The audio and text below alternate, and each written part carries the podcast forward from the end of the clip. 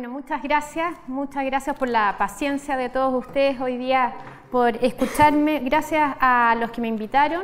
Y lo que quiero compartir con ustedes hoy em, no es una, clase de doctrina ni, ni, tampoco una posición universal, simplemente es una reflexión eh, personal, muy personal, en la que probablemente alguno de ustedes podría haberse reflejado.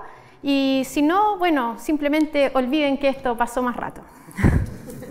Bueno, eh, lo, que, lo primero que me ocurrió eh, al recibir la invitación es a, hacer esta presentación, eh, ¿a qué hora?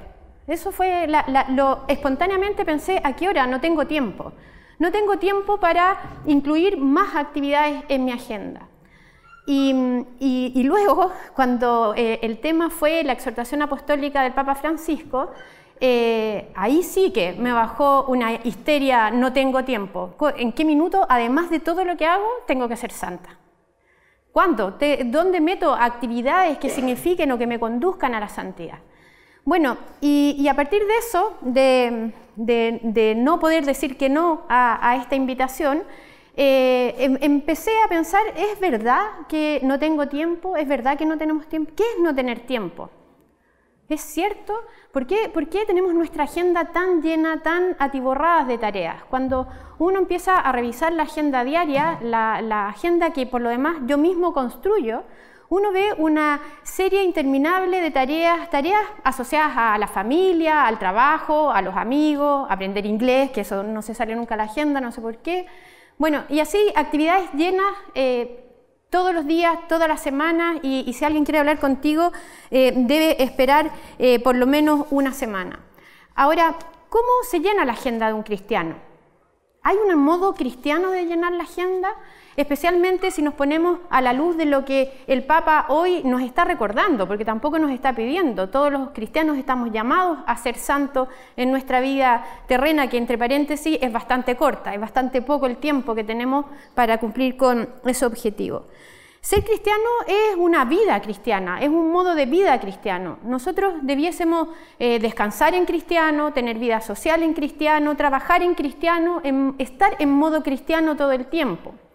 Cuando uno piensa en el trabajo, es relativamente fácil pensar cómo yo trabajo en cristiano. Uno puede trabajar por buscar un ascenso en el trabajo, puedo trabajar para buscar mejores rentas, para reconocimiento de mis pares, hay distintas motivaciones. Pero yo también puedo convertir mi trabajo en servicio a otro, trabajar para que a otro le ocurran cosas buenas y necesarias para esas otras personas. Y cuando yo saco el foco de mí y lo pongo en otro, el, foco, el objetivo de esa actividad que estoy haciendo, en este caso en el trabajo, se, proyecta hacia adelante, se proyecta hacia un, futuro, que entre paréntesis el futuro mejor es probablemente mejor para mí más que para el resto, pero también se proyecta de cara a Dios. Y ahí cuando saco el foco de mí y lo pongo en otros, una actividad ordinaria, corriente, como trabajar, para hacer una actividad extraordinaria. Ahora, yo les decía que cuando hablábamos de trabajo es relativamente fácil porque nos lo han dicho majaderamente desde que somos niños, ¿verdad? Preocuparnos, la, caridad, etc. Pero cuando lo llevamos a ámbitos más pequeños, más cercanos de nuestra vida, por ejemplo, hacer vida social en cristiano, nosotros también tenemos que hacernos preguntas de quiénes son mi grupo de amigos, a quiénes incorporo, incorporo a otras personas distintas, son solamente el círculo que me tocó, es mi colegio, es mi barrio, ¿Qué pasa con los compañeros, los que están solos, los que no son tan evidentes o los, de repente los que no son tan entretenidos o no son los más chistosos? Bueno, entonces hay forma de darle una vuelta a esta tuerca y poder hacer lo ordinario o convertir lo ordinario en extraordinario.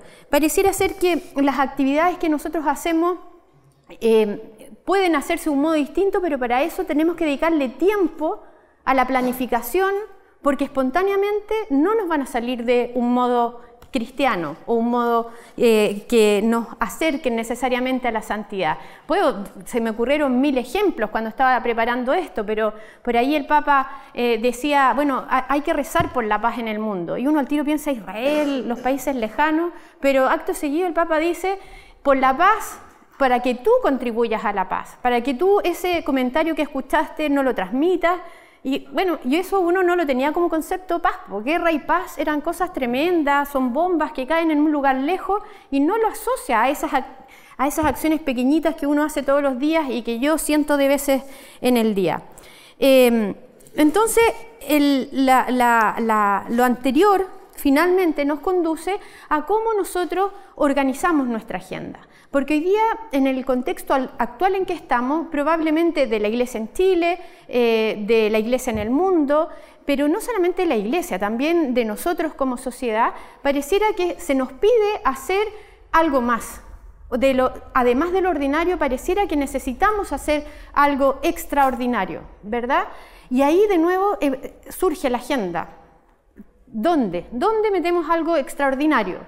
Y porque no se trata simplemente de tomar una decisión y limpiar la agenda, porque las actividades relacionadas con la familia, con los hijos, con el trabajo, probablemente con los amigos, son actividades buenas, son actividades que no hay que eliminarlas eh, necesariamente.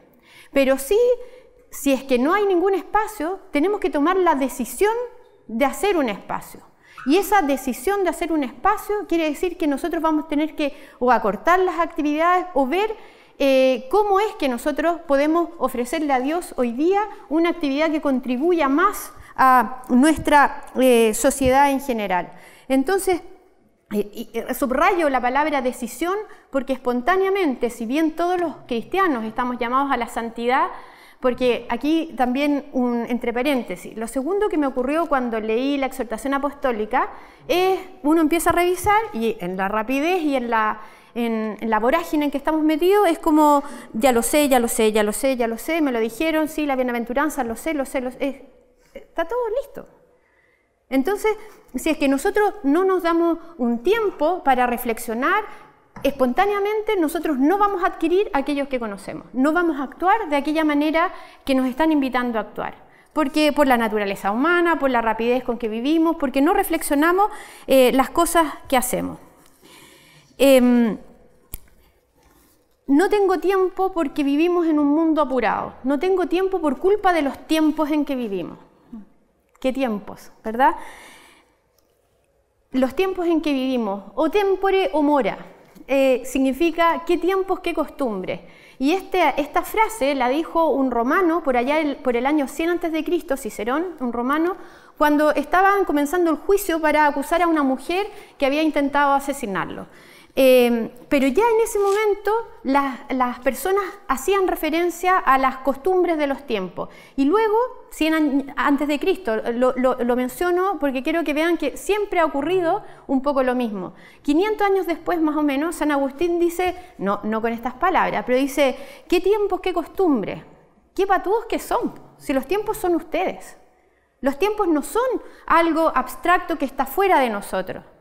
¿Y por qué les hago esta mención histórica? Por dos razones. Primero, para que, eh, o sea, tenemos que estar claro que esto siempre ha ocurrido. A todas las personas siempre nos ha costado vivir en nuestro tiempo. No, no, eh, no, no es que antes los tiempos pasados fueron mejores y hoy día está tan difícil. Todos los tiempos han sido difíciles para las personas que viven en ello. Y lo segundo eh, es porque es fácil eh, decir, mira, por culpa de los tiempos actuales, el celular tiene la culpa, eh, siempre, es poner la responsabilidad en algo abstracto que está fuera de nosotros. Y por eso vuelvo al tema de la decisión. Si nosotros queremos que en nuestra, que nuestra vida cambie, tenemos que tomar la decisión de hacerla cambiar. Pero estos tiempos de todas maneras, es verdad que para los cristianos no nos está resultando necesariamente fácil vivir en estos tiempos. Y por eso es que eh, digo estos tiempos porque son tiempos apurados, porque de verdad nos llenamos la, agenda de actividades. Por ejemplo, si hace 100 años yo hubiese venido de Providencia a Puente Alto, probablemente si tenía caballo me habría demorado un par de horas. Si no, a pata habríamos necesitado bastante más tiempo, probablemente me habría tenido que tomar el día o quedar a alojar acá y volver mañana, ¿verdad? Hoy con la tecnología, con los autos, tomas el auto, vas y vienes, en el camino vienes conversando, teniendo una reunión telefónica con otra. Entonces, ¿en qué minuto?